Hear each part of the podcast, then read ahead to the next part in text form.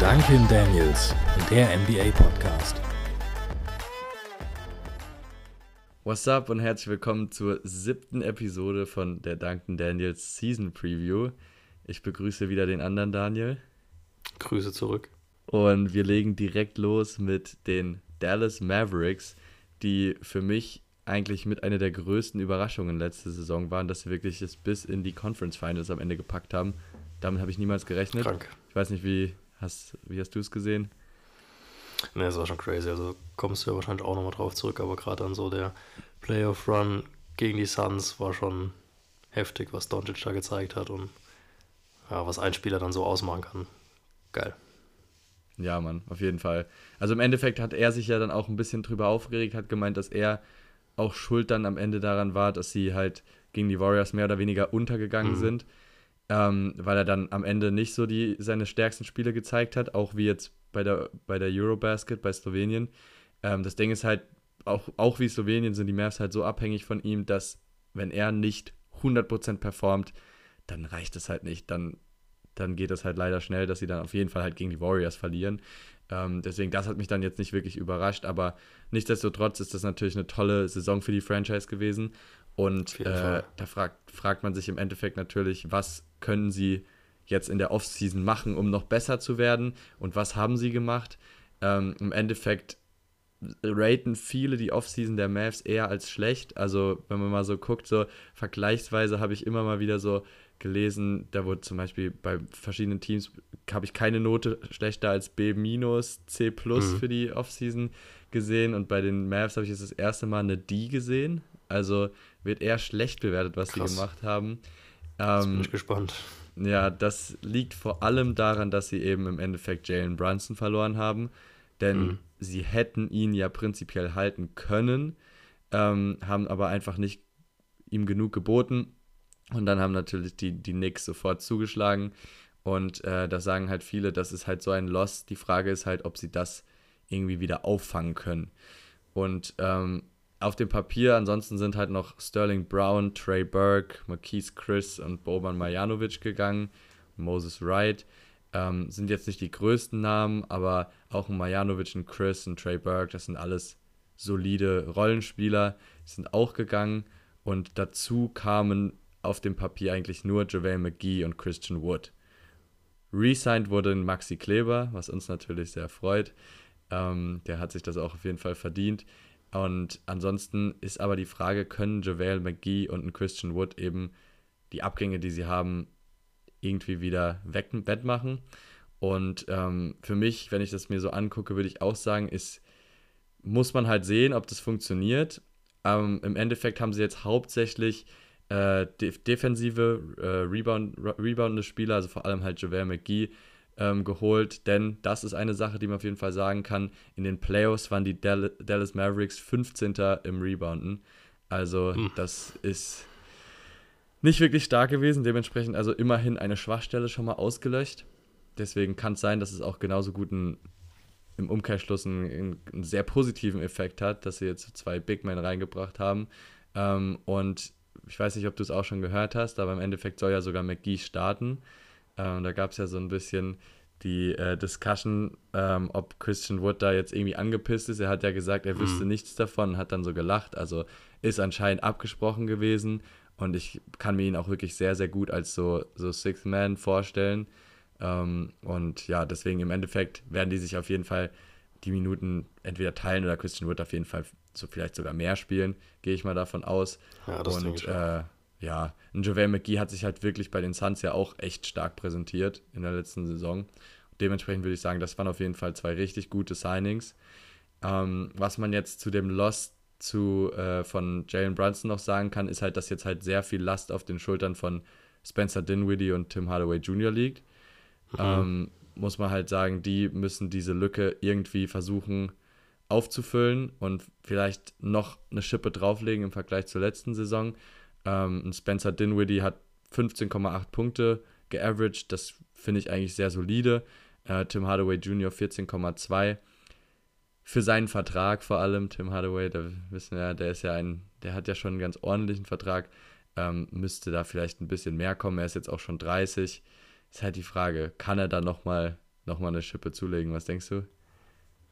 Boah, schwierig. Hat er letztes Jahr auch viel gespielt, weil irgendwie war der mir gar nicht er so. war auch, genau, er war auch ziemlich viel verletzt, auf jeden Fall. Also er hat nur, er hat nur 20, ja, er hat nur 20 Spiele. 20 Spiele nur gespielt, ja.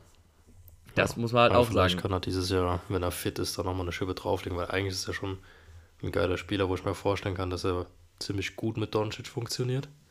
Und Ja. dann auch gerade ähm, als Second Option, wenn dann McGee startet, wo du dann nicht den Ball auch auf Christian Wood spielen musst, kann ich mir schon vorstellen, dass das funktioniert. Ja, ja, das stimmt. Aber im Endeffekt auch Verletzung, musste auch erstmal nochmal so zurückkommen. Also es ist ein, steht auf jeden Fall ein Fragezeichen dahinter, würde ich sagen. Ähm, was aber auf jeden Fall, was jetzt noch die, die, die Rebound-Geschichte angeht, ähm, McGee hat letzte Saison mehr Rebounds geholt als jeder Spieler bei den Mavs außer Luka Doncic. Der war der Team-Leading Rebounder mit 9,8 Rebounds. Und das sagt halt Doncic. a- einiges aus. Doncic, ja. Na, crazy. Ja, das habe ich ehr- ehrlich gesagt auch nicht so auf dem Schirm gehabt, dass sie wirklich so schwach ansonsten waren im Rebounding.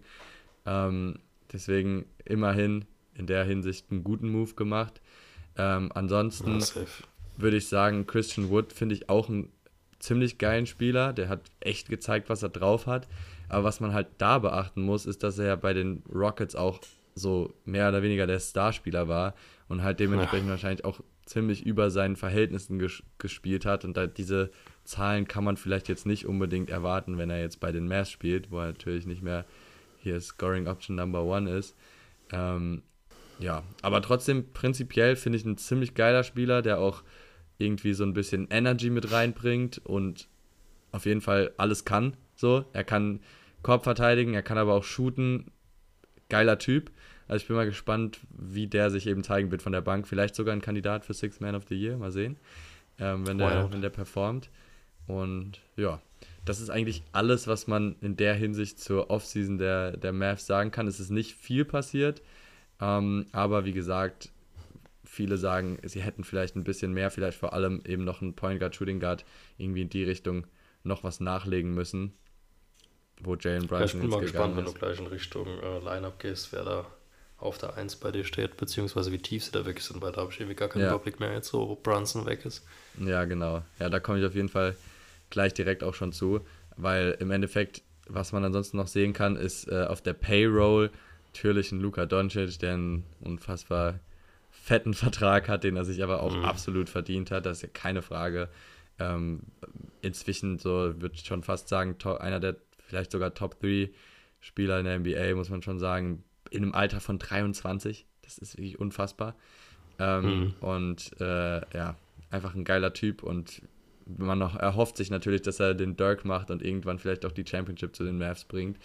Äh, das ob das geil. nächste Saison sein wird, sagen wir dahingestellt, weil ich halt viel zu viele andere Teams sehe, die auch sehr stark sind, aber da reden wir dann nochmal in unserer abschließenden ähm, Episode drüber.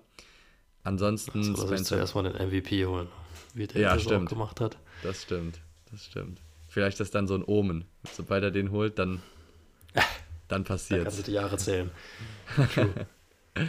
Geil, ja. Hoffentlich. Das wäre nice.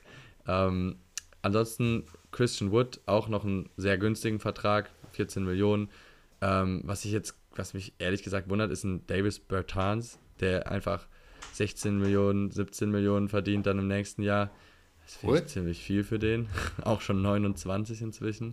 Ich Okay. habe wirklich jetzt nicht die Numbers aufgelegt, dass er sich das verdient hat. Und der kam ja auch mit dem Porzingis-Trade, ne? Der kam von den Wizards, ne? Genau. Ja. Ja, ich, also ich kenne den Namen nur von der Wizards Jersey. Ich wusste gar nicht, dass Genau. er da ist. Siehst du Ja, mal. ja. Genau, der kam Porzingis Trade, soweit ich weiß. Also ich glaube, der und Spencer Dinwiddie. Ich glaube, sonst war da niemand dabei. Ich glaube, es waren sogar nur die zwei, Okay, ich egal. nicht irre. Genau. Ansonsten Picks, auch nur eigene. Nichts Spannendes dabei. äh, aber jetzt, das wird sich jetzt so durchziehen, wahrscheinlich durch die letzten Episoden jetzt. Und äh, dementsprechend komme ich jetzt schon zu dem, was du erwartet hast, die Starting Five. Ähm, also ich sehe halt Luka Doncic auf Point Guard auflaufen. Okay. Ähm, dann Tim Hardaway Jr. Shooting Guard, Reggie Bullock auf Small Forward, Dorian Finney-Smith auf Power Forward. Hat er ja auch letzte Saison viel gespielt Ja. und auch echt nicht schlecht, also guter Roleplayer. Ähm, und dann Center JaVale McGee, weil, wie wir es ja schon gehört haben, Christian Wood wird auf der Bank sitzen. Und dann hast du aber, was halt geil ist, also ich habe überlegt, also mein Wackelkandidat war halt eigentlich Tim Hardaway Jr., ob ich nicht vielleicht sogar Mhm. mit Spencer Dinwiddie starte. Aber das haben sie ja letzte Saison auch nicht gemacht. Und warum sollten sie es ändern? Das hat sie eigentlich weit gebracht. Und ich finde es eigentlich auch ganz geil, wenn man von der Bank einen Dinwiddie und einen Christian Wood, das könnte so ein richtig geiles Dynamic Duo werden irgendwie. Das ist schon ein Ähm, ziemlich gutes Second Unit. Ja, ja. Und dann halt ein Maxi Kleber, der natürlich auch auf Power Forward von der Bank echt stark, se stark sein kann. Ähm, Mhm. Ansonsten, was da noch für Namen auftauchen, ist vielleicht noch ein Franken Tilikina als dritte Option auf dem, auf dem Point Guard, wenn mir noch einem was sagt. Und halt Bertans und Dwight Powell. Der hat letzte Saison sehr viel auf Center gespielt. Ich denke aber, jetzt muss er ein bisschen, wird er an Minuten verlieren, jetzt wo die zwei neue da sind. Ähm, aber ist ja auch ein solider Roleplayer. Heißt, von der Tiefe Mhm. her auch bringen sie eigentlich alles mit, was so ein, was so ein Team wie das eben zu den Conference Finals, das zu den Conference Finals packt, eben auch bringen muss. Ähm, und ja, also ich denke mal, ein Christian Wood könnte trotzdem easy auf 30 Minuten kommen. So meine Einschätzung, wenn er halt zeigt, was er drauf hat. Ähm, und halt Mhm. dann vielleicht sogar neben Doncic halt echt für geballte Power irgendwie sorgen. Äh, aber ja, ich meine, das Team ist, ist halt auch irgendwie Luka Doncic, der macht natürlich auch sehr viel, der nimmt auch, warum hat er die meisten Rebounds? Er, er, er nimmt sie sich ja auch. Also da gehen ja auch Ja, dann, klar. also ich meine, Dwight Powell ist dann auch aus dem Weg gegangen und hat ihm den immer gelassen. Ja, das ist natürlich klar. So à la Russell Westbrook OKC Genau, als er seine genau. Triple-Double-Season hatte. Also das merkt man schon. Ja, was sagst du zur Starting Five? Würdest du da mitgehen oder? Naja, da gehe ich ziemlich mit. Also ich habe das ja auch schon gehört vorher mit Christian Wood, dass der wahrscheinlich von der Bank kommt und dass er das auch so kind of bestätigt hat. Finde ich auch eigentlich einen guten Move, eben gerade so mit dem Hintergedanken, dass du dann eine ziemlich geile Second Unit hast, was auch zugegebenermaßen irgendwo gegen die Warriors dann auch gefehlt hat, die Tiefe.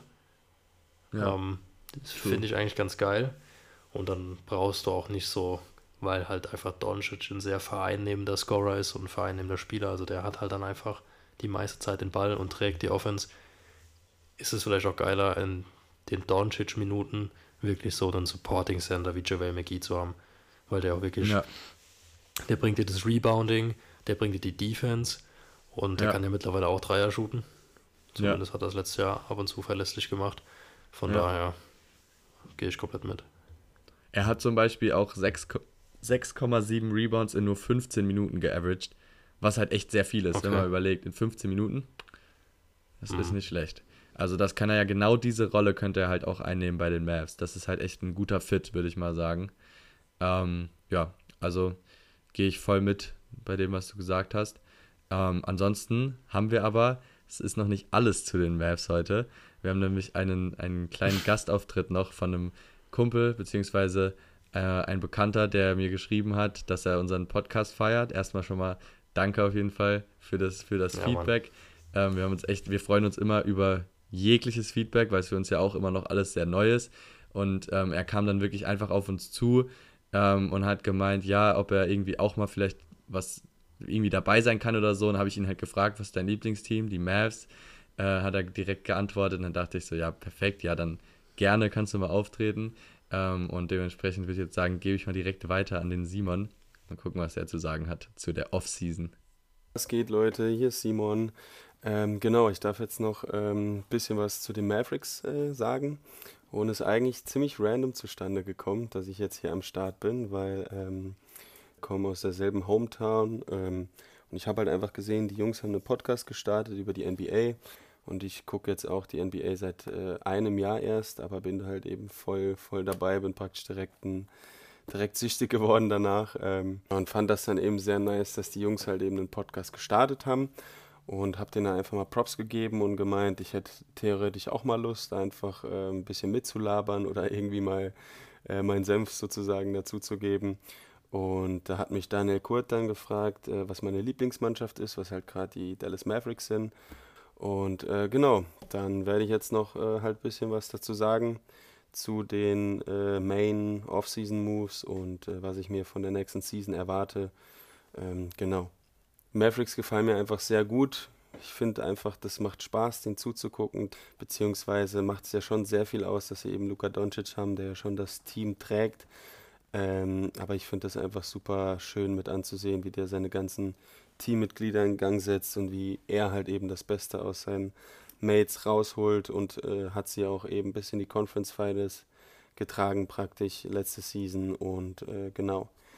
Ähm, also erstmal es hat mir tatsächlich sehr wehgetan, dass äh, Jalen Brunson weg ist. Ähm, der ist jetzt zu den New York Knicks gegangen, hat da einen sehr hohen Contract bekommen.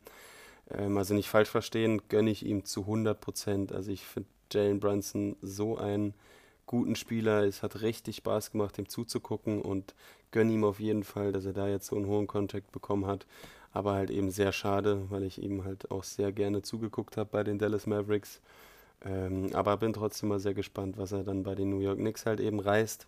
Vielleicht kann er da ja so auch zum Starspieler äh, praktisch werden. Dann ist noch ein Christian Wood dazugekommen von den Houston Rockets, ähm, der jetzt nämlich an auf dem Power Forward äh, spielen wird oder teilweise auch mal Center. Ähm, hat auch sehr Spaß gemacht, ihm zuzugucken, fand ich sehr cool, als die News reinkamen. Und dann kam auch noch ein JaVale McGee dazu, der dann sehr wahrscheinlich eigentlich nur Center spielen wird äh, der von den Suns kam und ähm, glaube ich auch da sehr gut ergänzt. Und dann kam noch der Rookie äh, Jaden Hardy äh, dazu, der mir persönlich jetzt auch sehr gut gefällt. Also ich habe ihn jetzt nur in zwei Spielen gesehen und äh, hat halt schon im ersten Spiel gegen die äh, Oklahoma City Thunder gezeigt, was er da drauf hat. Ähm, hat er direkt mal irgendwie 21 Punkte oder so rausgehauen und in der Clutch-Time halt voll äh, Gas gegeben. Also ich glaube, die letzten 18 Punkte von den Dallas Mavericks waren 15 Punkte von Hardy. Und was halt eben sehr wichtig war, weil es ging, glaube ich, 98, 96 aus. Und da hat er direkt mal gezeigt, was er kann. Und auch Christian Wood hat schon sehr positive Worte über ihn verloren, hat gesagt, dass er praktisch äh, auch einer, sozusagen einer der Steals des Drafts war. Ähm, also praktisch jemand, wo man jetzt gar nicht so unbedingt drauf geschaut hat, der sich aber sehr gut zeigt und sich wahrscheinlich auch noch sehr gut entwickeln wird. Ähm, genau, das wären jetzt, äh, würde ich mal sagen, so die hauptsächlichen Off-Season-Moves, die da passiert sind, so dass äh, Wichtigste, natürlich ist da noch einiges anderes passiert, aber da habt ihr ja auch schon drüber geredet. Auf jeden Fall bin ich mal sehr gespannt, was jetzt die Season äh, kommt, weil ähm, Doncic, auch wenn man sich mal anguckt, was in der Eurobasket gezeigt hat, das eine Game, wo er irgendwie 46 Punkte bei 50% Field Goal Percentage rausgehauen hat und trotzdem ja standardmäßig noch seine 10 Rebounds und 8 Assists oder so macht. Also da bin ich mal sehr gespannt. Wenn er da weitermacht auf dem Niveau, dann würde ich ihn auf jeden Fall ähm, in den Top-MVP-Kandidaten auch einstufen. Ich kann mir auch wirklich sehr gut vorstellen, dass wenn er sich jetzt nochmal steigert, er wirklich auch den MVP Award sich holt. Je nachdem, wie das halt jetzt eben auch funktioniert mit Christian Wood und McGee und ähm, generell mit der Teamchemie. Aber da äh, habe ich eigentlich keine Zweifel, dass sie nochmal in die Playoffs kommen. Ich weiß jetzt nicht, ob nochmal so weit. Conference Finals sind ja schon ziemlich weit und das war schon eine sehr gute Leistung. Dafür, dass eigentlich kein, kein Starspieler noch am Start war, außer Doncic. Aber ich äh, habe da keine Bedenken, dass sie zumindest in die Playoffs kommen. Vor allem, wenn sich jetzt noch was ergibt, ähm, was jetzt äh, sehr aktuell ist. Ich glaube zwar nicht dran, dass da jetzt ein Trade stattfindet, aber ähm, dass eventuell Draymond Green zu den äh, Dallas Mavericks kommt, beziehungsweise hat halt zumindest Doncic was getwittert, dass er halt jetzt eben das will, dass sie äh, Draymond Green zu den Mavericks traden, weil da jetzt ein ziemliches Skandal abging. Ich weiß nicht, ob, ob äh, das jeder mitbekommen hat, aber es wurde ein Video geleakt äh, vom Training Camp von den Warriors, wo Draymond Green Jordan Poole äh, richtig eine ins Gesicht haut. Und das hat jetzt eben sehr für Skandal gesorgt. Äh, da haben auch schon viele NBA-Player darauf reacted. Manche sagen, äh, sehen das sehr gelassen, sagen, das passiert im Training. Natürlich war das jetzt nicht so optimal, aber sowas passiert mal. Dann gibt es ein paar, die das schon sehr grenzwertig finden, dass man seinem Teammate wirklich voll ins Gesicht schlägt und der war komplett unvorbereitet, also so ein richtiger Sucker-Punch praktisch. Der hat das absolut nicht erwartet und der haut dem einfach voll eine rein. Also ich muss sagen, meine Meinung dazu ist auch, dass das sehr, sehr grenzwertig ist hat da auch ein bisschen ähm, Vertrauen bei seinen Teamkameraden verloren, was ich auch absolut gerechtfertigt finde. Und ja, da wird man jetzt mal sehen, was da passiert, weil Draymond Green ja schon auch einer der besten Abwehrspieler, also einer der besten Defense-Player aus der League ist. Ähm, ich fände es jetzt persönlich nicht so nice. Ich, ich mag ihn tatsächlich nicht so gerne. Ich finde, er ist so ein bisschen ein Bully und ich hätte ihn tatsächlich jetzt nicht gern bei den Mavericks. Ich glaube, vielleicht wird das auch der Teamchemie ein bisschen schaden, obwohl ich denke, dass er da nicht direkt irgendwie blöd macht, wenn er in einem neuen Team ist. Und gerade für einen Doncic wäre es halt extrem, extrem nice, dass er da mal ein bisschen entlastet wird und auch noch einen sehr guten Defense-Player hat, die sich auch nebenbei sehr gut verstehen. Ähm, also bin ich mal gespannt, wie sich das jetzt entwickelt. Dann würde ich jetzt noch kurz zu der Starting Five äh, kommen, also zu meiner Prediction oder ähm, was, welche Starting Five ich mir praktisch wünschen würde. Also auf Point Guard würde ich da jetzt ganz klar erstmal Luka Doncic hinstellen, äh, wer ja auch sehr oft Shooting Guard gespielt hat, als, ähm, als äh, Brunson noch da war. Aber jetzt würde ich, wo er weg ist, jetzt erstmal Doncic auf den Point Guard stellen. Als Shooting Guard würde ich dann persönlich Tim Hardaway nehmen, weil der mir auch sehr sympathisch ist und ja auch, äh, wenn er fit ist, sehr starke Leistung abrufen kann. Auf dem Small Forward würde ich dann auf jeden Fall Bullock sehen. Da dann als Option auch ähm, Finney Smith oder auch Josh Green, weil ich nehme an, dass Finney Smith auch auf dem Power Forward starten wird. Deswegen, ähm, ja, sagen wir einfach mal Small Forward Reggie Bullock und Power Forward dann Dorian Finney-Smith, weil das auch einfach in der letzten Season, glaube ich, hauptsächlich so stattgefunden hat. Und als Center weiß ich jetzt tatsächlich noch nicht genau, weil ich glaube, da sollte Javel McGee jetzt starten. Ähm, und dann hast du noch einen Wood, der auch noch äh, wahrscheinlich hin und wieder Center spielen kann, beziehungsweise spielt, und noch einen Dwight Powell. Also diese, diese Kombination Doncic und Paul, was die da teilweise rausgehauen haben, das hat schon sehr nice ausgesehen. Deswegen würde ich eigentlich als Center sogar erstmal noch Paul hinstellen ähm, und dann von der Bench McGee oder halt auch Wood bringen, damit die sich mal einspielen können. Und je nachdem, wie die sich dann halt zeigen, kann man die ja auch in die Starting Five mit reinholen. Obwohl, wie gesagt, ich glaube, dass McGee vielleicht sogar direkt startet. Und ja, das wäre jetzt mal so meine Prediction gewesen. Und dann bin ich mal gespannt, was die Mavs in der Season so reißen, ob sie in die Playoffs kommen. Davon gehe ich jetzt aber mal stark aus. Und äh, wie weit sie dann eben kommen, ob vielleicht sogar, ob sie vielleicht sogar in Titelnähe kommen. Äh, genau. Ähm, ja, dann würde ich mal zurückgeben und äh, auf jeden Fall danke, dass ich am Start sein durfte. Ja, auf jeden Fall danke für deine Einschätzung, Simon. Sau cool. Ähm, wir gehen jetzt auch direkt weiter zum nächsten Team, zu den Miami Heat. Ähm, ist für mich auch ein sehr, sehr spannendes Team, weil, ich glaube, ich habe es auch schon mal erwähnt, Jimmy Butler, mein Lieblingsspieler, spielt dort. Ähm, kennt man natürlich auch von den Bulls, daher zeugt das Ganze so ein bisschen. Kommen von einer wieder mal ziemlich starken Saison.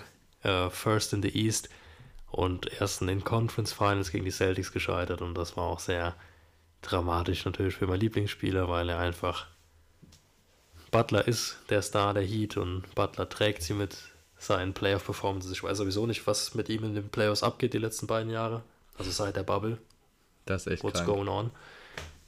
Ähm, ja, er nimmt den letzten Wurf in den Conference Finals und vergibt ihn. Er nimmt einen Dreier, hätte vielleicht auch zum Korb ziehen können. Äh, er hatte aber die Trust in sich selbst, verwirft ihn. Und ja, ich meine, du stehst, stehst und fällst halt auch irgendwo mit deinem besten Spieler und er hat sie so weit getragen vorher, deswegen kann passieren. Ist natürlich sad, vor allem weil ich die Celtics auch nicht so mag, aber ja, fuck it, ne? Life goes on. Demnach haben sie auch tatsächlich, weil sie so gut waren und weil sie letzten Seasons auch so gut lief, haben sie nicht wirklich viel verändert. Ähm, sie haben sich, ähm, wird jetzt wohl wahrscheinlich auch so ein bisschen der Trend in den nächsten, also jetzt in den letzten Episoden, eher sogar ein bisschen verschlechtert. Also ich habe hier auch ein negatives Off-Season-Rating schon oft gelesen, weil sie eben nur resigned haben, so wirklich. Und sogar ihren Starting Power Forward verloren zu einem direkten Konkurrenten im East, nämlich PJ Tucker zu den Sixers. Tut weh. Kann ich nicht anders sagen. Also klar, der ist schon 37 so. Und das Geld, was er jetzt bei den Sixers bekommt, hätten die Heat auch so nicht matchen können. Ja, Starting Power Forward und da geht es halt vor allem auch viel um Leadership, Playoff Experience, Teamchemie und er ist halt einfach ein Spieler, der sich komplett fürs Team opfert und das tut gerade den Heat, wo es auch so viel um die Heat-Mentality geht und jeder kämpft für jeden, ist das natürlich schon los. Was sagst du? Ja, also für mich auch auf jeden Fall.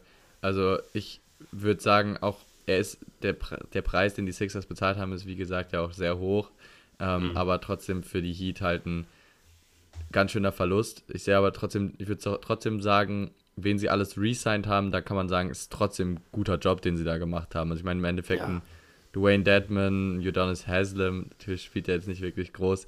Äh, Tyler Hero haben wir auch noch dem letzten mitbekommen, gehst du wahrscheinlich auch noch drauf ein. Caleb Martin und Victor Oladipo, der hat glaube ich auch einen ziemlich günstigen Contract und gesigned. nicht da gehe ich auch ne? noch drauf ein. Genau. Also im Endeffekt ist es halt der eine Loss, den man so auf, den man so sieht und wo man sagt, ja, okay, das ist, ich meine, es war der Starting Power Forward, äh, aber ich habe das Gefühl, dass die Heat ein Team sind, die das carryen können. Weil man de- denkt irgendwie bei den Heat immer, ah, jetzt, diese Saison sind sie vielleicht, ja, vielleicht doch nicht so gut und dann kommen sie zurück mit dieser Mentality und mit einem Jimmy Butler. Solange sie diesen Teamleader haben, da mache ich mir eigentlich gar keine Sorgen. Ja, Same. das ist so meine Einschätzung, was das angeht. Aber trotzdem, klar, Ja. auf dem Papier, PJ Tucker Tut Abgang. das erstmal auf jeden Fall weh. Aber wie du schon sagst, also bei den Heat mache ich mir da irgendwie keine Sorgen, weil eben diese Mentality jeder für jeden und es ist halt einfach ein Teamsport. Und ich habe mit Eric Spoelstra auch einfach einen grandiosen Coach. Jeder weiß, dass Eric Spoelstra halt einfach ein krasser Coach ist. er ist ja nicht ohne Grund schon ewig jetzt bei den Heat. So, ne? Also seitdem ich, ich glaube sogar seitdem ich die NBA verfolge, ich glaube, ich kann mich nicht erinnern, dass ich einen anderen Heat-Coach miterlebt habe. Lass mich mal gucken. Erstmal Also ich bin mir sicher, du verfolgst schon so ein Jahr, zwei länger. Deswegen vielleicht gerade so Borderline, aber ich bin mir sicher, vor meiner Ey. Zeit gab es noch keinen anderen. Seit in meiner Zeit. 2008, Ach du Scheiße. also mal ganz locker. Crazy. Also bei mir ist, glaube ich, so seit Seit 2008. 2014, 13, 14 oder wann 2K13 oder so war, glaube ich, das erste Mal, wo ich mit einem Kumpel gezockt habe. Also auf jeden Fall nicht 2008. Ja, okay, krank. Und ich meine, er beweist ja immer wieder und irgendwie so gefühlt deswegen, weil er halt so ein konstant guter Coach ist, bekommt er nicht mehr so die Recognition. Finde ich immer ein bisschen sad. Aber er, Ja. er wird auf jeden Fall immer bei den Best Coaches genannt. Und insofern ist das vielleicht auch gar nicht so wild, wie mir das so auffällt. Ähm, ich komme jetzt mal direkt zu den Resignings, weil du es auch schon angesprochen hast. Äh, Fangen da mal mit dem zumindest Geldwert am größten an. Tyler Hero haben wir alle mitbekommen, ist noch relativ frisch. Ähm, vorzeitig verlängert, vier Jahre, 130 Millionen. Ist ein Haufen Kohle, bin ich ehrlich. Vor allem, wenn man bei Tyler Hero eher so ein, also der kam ja oft von der Bank, so Six Ja. Man. Ist schon viel Geld, aber gut, ist 22 Jahre und wenn der nochmal eine Schippe drauflegen kann, oder vielleicht sogar zwei, er ist halt auch einfach schon eine offensive Gefahr. Muss Ja, man er- einfach so sagen. er, er, er war ja, er ist für sein Alter halt auch schon so ein, so ein Scoring-Maschine. Das ist halt schon krank. Aber ich meine, er war ja sogar Sixth Man of the Year, ne? Also ja, ja, genau. äh, den äh, Titel hat er sich auf jeden Fall auch letzte Saison verdient. Ähm, aber wie du sagst, den Vertrag, den muss er jetzt trotzdem erstmal nochmal einholen. Also da muss er auch dann im Endeffekt ein Starter sein für, um diesen Vertrag Ja. zu rechtfertigen. Ähm, und ja, aber wer weiß, vielleicht ist ja diese Saison die Saison, die ihn dann auch pusht. Vielleicht will er ja auch zeigen, er ist sein Geld wert. Und äh, dann ist ja alles möglich. Er ist noch so jung. Und ich glaube, es war jetzt auch hauptsächlich, weil sie ja sonst auch keinen Free Agent bekommen haben. Also die Heat haben ja auch spekuliert, eigentlich Genau. vielleicht nochmal in der Free Agency was zu machen. Und dann hätten sie am ehesten auch vielleicht sogar Tyler Hero noch abgegeben. So Ja, sie waren ja auch lange so Ja. mit der Frontrunner für die äh, für Durant. Also zumindest Genau. wollte Durant ja auch zu den Heat, da hat man spe spekuliert, okay, vielleicht Hero und Bam, was irgendwie dann ein bisschen zu viel wäre, man hätte keinen Center. Aber da waren sie auch die ganze Zeit im Gespräch, da hast du schon recht. Ja. Ähm, ja gut, bevor man jetzt riskiert, dass der irgendwie geht und spekuliert in der nächsten Free Agency auf jeden Fall verlängern. Da gehe ich mit. Ja. Ich meine, er ist 22 und hat jetzt innerhalb von drei Jahren von 13 auf 15 auf 20,7 Punkte seinen Schnitt gesteigert. Das ist schon Ja. krass. Und er spielt Ja. jetzt, also 32,6 Minuten ist schon viel. Klar, Six Man ist halt auch immer, nur weil du nicht startest, heißt nicht, dass du nicht viel spielst. Ja, Das darf man nicht immer verwechseln, aber das stimmt. es ist schon krass, was er leistet und ich bin mal gespannt, ob er das dieses Jahr dann auch wieder proven kann. Aber ich bin guter Dinge. Ja. Ja, ich auch auf jeden Fall. Ist, ist ein solider Deal. Kann man nichts Ja. zu sagen. Genau. Ähm, dann auch, was du ein bisschen näher schon angesprochen hattest, das Reselling von Victor Oladipo. Und zwar hat man sich da ein bisschen Geld gespart. Der hatte nämlich ähm, ein Jahr und 11 Millionen noch offen und die haben das jetzt zu einem Zweijahresvertrag mit 18 Millionen gemacht, also quasi jetzt direkt im Jahr schon mal 2 Millionen gespart und verlängert. Ähm, Was ein bisschen untergeht, was man nicht vergessen darf, Victor Oladipo ist ein Two-Time All-Star. Ähm, und klar hatte er letzte Saison quasi seine schlechteste individuelle Saison gehabt mit so seiner jüngsten Karriere mit 12,4 Points per Game. Aber dass du so jemanden von der Bank bringen kannst mit so wenigen Minuten, ist schon ein extremer Luxus, gerade als Contender. Also die Heats sind halt einfach Contender, gerade mit den Leistungen von den letzten Jahren. Ziemlich heftiges Signing und sehr guter Vertrag. Also vor allem, wenn er nochmal auf die Leistung zurückkommen kann, die er schon gezeigt hat. Ja, safe. Safe. Also ich meine, alle, alle in Indianapolis trauern ihm immer noch hinterher. So, Ja. wenn du in irgendwo Trikots kaufst, so viele Oladipo-Trikots siehst du, alles ist von Oladipo, weil dieser Hype um ihn einfach so riesig war. Es ist so viel produziert worden. Und jetzt liegt das überall halt rum, ist richtig sad. Man sieht auch immer noch natürlich viele Trikots in, äh, im Stadion. Ist natürlich schade, wie das ausgegangen ist, dass er auch so lange verletzt war. Ich war. Es war auch einer meiner Lieblingsspieler, muss ich sagen. Auch schon damals als Rookie bei den, bei den Magic habe ich den übelst gefeiert. Geile Energy und man wünscht sich einfach nur, dass er nochmal so sein komplettes Selbstvertrauen zurückbekommt, weil er Ja. ja schon noch so ein bisschen so, manchmal so, so einen Rückzieher macht, so gefühlt, was man auch ver verstehen kann bei so einer Verletzung.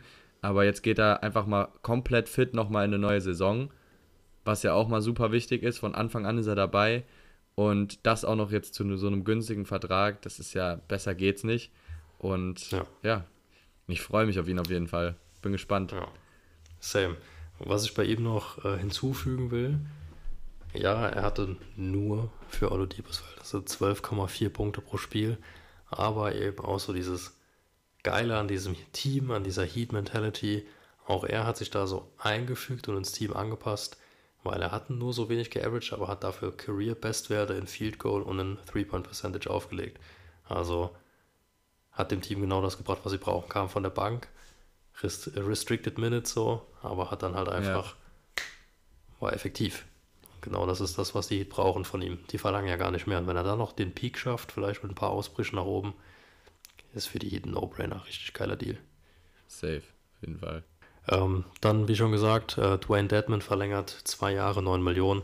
Auch ein No- No-Brainer, ist dein einziger Ersatzcenter so richtig. Äh, hat er letztes Jahr sechs Punkte und sechs Rebounds pro Spiel aufgelegt und ja, passt auch ins Team. Ähm, die Heat Bench an sich, was, also, wenn ich letztes Jahr die Highlights angucke, wie die mal ausgerastet sind und die haben einfach so eine geile Teamchemie. Das freut mich immer zu sehen. So. Da wäre man am liebsten selbst part of. Das ist immer so richtig geil. Safe. Also wenn man sich vorstellen könnte, bei in irgendeinem Team zu spielen, muss ich sagen, die Heat wären schon weit oben mit dabei. Einfach geile Stadt Miami so, hast immer geiles Wetter. Hm. Das und kommt noch dazu. Dann noch eine Mentality in einem Team. Kann man sich nicht beschweren. Ja, das sehe ich genauso. Ähm, dann haben sie noch Caleb Martin resigned für einen 3-Jahres 20 Millionen Deal. Wenn man sieht, was er für eine Saison hatte, finde ich das eigentlich auch einen soliden Deal. Also verdient jetzt 6,4, 6,8 und 7,1 Millionen. Ähm, kommt von seinem Career High. Was letztes Jahr so, so ein bisschen den Kick gebracht hat bei den Heat, war eben, dass Caleb Martin und auch Max Drews und Gabe Vincent so Breakout-Seasons hatten. Ja, Also die haben ja auch ganz, ich habe mal irgendeinen Artikel gelesen, dass die Heat über die Saison fast 80% irgendwie undrafted Player ges- gestartet haben. Was krank. ja auch krass ist. Ich meine, die haben ja auch noch einen Duncan Robinson im Team und so. Und dass die dann sich so ausspielen konnten und Hero dann von der Bank kam im Endeffekt, weil er so ein bisschen wasted auf Shooting Guard ist, ist eigentlich schon geil. Also, das zeigt halt schon wieder diese Heat-Mentality, dass so Spieler auch dann in so einem Team groß werden können, weil stell dir mal vor, so ein Spieler landet bei den Lakers, der spielt zwei Minuten, Ja. der sieht ja kein Licht, Ja. der hat gar keine Zeit, sich zu entwickeln. Ist so. Also, das ist echt, das ist Hammer. Also zur Spielerentwicklung auch einfach Heat ein richtig geile, eine richtig geile Franchise, die einfach jetzt schon über Jahre gute Arbeit geleistet hat, was das angeht. Ja, eben. Das ist äh, einfach geil zuzusehen, was so eine Mentality machen kann mit so vielen Mentoren auch und dann, wie du schon Ja. gesagt hast, ähm, mit unserem Man, Udonis Haslem haben wir jetzt schon so oft angesprochen. Der ist natürlich da auch eine ganz wichtige Rolle, übernimmt eine ganz wichtige Rolle, auch gerade in so einer, der ist für so viele junge Spieler ein Mentor an dem Team. Auch ligaübergreifend, also nicht nur bei den Heat, aber natürlich logischerweise gerade bei den Heat hat er einen großen Einfluss auf die Entwicklung. Und er wird safe, habe ich jetzt keine Ahnung, wie oft schon gesagt, den Heat danach noch erhalten bleiben, genau in dieser Position, da bin ich mir sicher. Ja. Genau, ähm, das war es eigentlich schon soweit zur Offseason. Also das waren die Resignings. Ähm, ja, natürlich, was ich bei Victor Oladipo noch vergessen habe, damit, dass sie sich dort äh, Geld gespart haben, haben sie halt geguckt, dass sie der Luxury Tax entgehen, weil sie haben natürlich schon auch viel Geld auf der Payroll. Also Jimmy Butler logischerweise, Topverdiener mit 37 Millionen. Danach kommt Bam Adebayo um 30. Dann haben sie auch noch Kyle Lowry, auch knapp 30 mit 28 Millionen. Und äh, Duncan Robinson verdient auch 17. Also da kann man froh sein, dass man mit bei Oladipo mit dem 8 Millionen Vertrag, Caleb Martin 6 und Tyler Hero hat man jetzt das Restgeld rausgeworfen, also verbraten. Ja. Jetzt nicht im schlechten Sinne, aber das hat man jetzt auch ausgegeben, dass man danach eben noch so ganz gute Contracts hat, auch mit Gabe Vincent und Max Drews, den du nicht viel bezahlen musst. Und umso besser, wenn die dann so Leistung zeigen. Also auf jeden Fall für die Heat finde ich eine stabile Offseason, nicht viel gemacht, weil sie es aber auch einfach nicht mussten. Also verstehe, ich kann verstehen, dass dieser PJ Tucker-Abgang in so einem Overall-Rating für viele Analysten auch wehtut, gerade an die Sixers. Aber ich finde, muss man sich jetzt nicht für schämen. Für die Offseason. Nee, nee, auf keinen Fall. Ich habe aber auch eigentlich nicht, nichts anderes erwartet von den Heat. Also einfach, dass die, die Key-Player irgendwie noch halten und äh, ja, unter anderem halt auch ein Tyler Hero, der jetzt auch viel, viel gekostet hat, aber ich, dieses Team hat immer noch Zukunft, so ganz klar. Und äh, ich bin mal gespannt, ob es, wann es dann auch vielleicht bis zum, bis zur Championship reicht. Ja, ne, da bin ich auch gespannt. Ja, gut, jetzt habe ich ja die Offseason-Moves schon so ein bisschen recapped. Ich komme dann auch relativ zügig zu unserem äh, Starting Five Lineup Prediction. Ähm, Fange ich auf dem Point Guard an mit Kyle Lowry. Das ist für mich äh, ein No-Brainer. Danach habe ich in der Death Chart Gabe Vincent gestellt. Dann würde ich starten mit Tyler Hero auf dem Shooting Guard. Ich würde es dieses Jahr tatsächlich mal versuchen, ihn nicht von der Bank zu bringen, sondern direkt, weil er eben jetzt auch so viel Geld verdient. Ähm, heißt natürlich auch, dass Leute wie Max Drews auf die Bank rutschen würden. Deswegen gehe ich gleich auch mal näher zu meinem Second Lineup ein, damit man sich das ein bisschen besser vorstellen kann. Ähm, Small Forward, Power Forward bin ich jetzt wirklich so ein bisschen in einem Zwiespalt. Also ich habe zwei Möglichkeiten. Entweder du gehst klein und startest Duncan Robinson auf einen Small Forward und Jimmy Butler erst auf einen Power Forward. Mhm. Weiß ich nicht, ob das defensiv hinhauen kann. Mhm. Und dann Center Bam Adebayo. Oder du gehst eben mit Butler auf einen Small Forward, ziehst Bam auf einen Power Forward und startest die Wayne Deadman. Also gehst quasi eine Nummer größer, aber ich weiß nicht, ob du gerade das Roster offen hast, aber tatsächlich durch diesen PJ Tucker-Abgang ist Ja. die Position um Power hab- Forward echt schwierig. Ich habe gerade das Depth, Depth Chart von äh, ESPN offen und äh, die sagen ja Haywood Hi- Highsmith auf Power Forward. Das sagt schon alles. Den habe ich halt mal rausgelassen, weil ich kann es mir nicht vorstellen. Ja, nee, ich auch, also ich mir auch nicht. Also ich meine, Roleplayer schön und gut, aber ähm, nee, kann ich mir auch nicht vorstellen. Also ich gehe auf jeden Fall klar, also gesetzt sind ja absolut Laurie, Jimmy und Bam, das ist keine Frage, die werden auf jeden Fall starten. Ähm, aber ja, mit Tyler Hero ist halt die Frage, was, wie, wie wollen die Heat ihn einsetzen? So, ne? Also ich würde ihn auch gern mal starten sehen, aber wie du auch schon erwähnt hast, was man auch wirklich nicht vergessen darf, ist, Bench heißt ja nicht wen, irgendwie weniger Minuten unbedingt, sondern der kann ja auch, ich meine, er hat Ja. letzte Saison von der Bank 20 Punkte geaveraged, ist so 20,7. krank. Das ist ja so wild. Ich hatte seine Stats am Ende gar nicht auf dem, auf dem Schirm, muss ich sagen. Das ist ja schon crazy. Das sind kranke Nummer. Ähm, also, boah, also ich, vielleicht gehen sie ja wieder. Ich meine, es hat funktioniert. Warum never change a running system, so, ne? Ähm, ich glaube, ich würde halt vielleicht sogar echt mit diesem Small Ball Lineup trotzdem gehen ähm, und Jimmy auf Okay. Power Forward spielen. Ähm, weil im Endeffekt bringt ein Jimmy halt, guck mal, ob du jetzt einen Jimmy auf Power Forward stellst oder einen PJ Tucker, macht jetzt eigentlich auch keinen so großen Unterschied, würde ich sagen. Ja. Und dann hast du immerhin mit Duncan Robinson dann, wenn du den auf Small Forward stellst, dann noch so einen richtig geilen Shooter. Und dann kommt von der Bank ein Tyler Hero mit einem Gabe Vincent und einem Dwayne Dedman, Caleb Martin. Es ist schon, das wäre schon solid. Also ich glaube, ich würde so eine, quasi so eine Mischung machen. Also Tyler Hero trotzdem vielleicht erstmal noch von der Bench.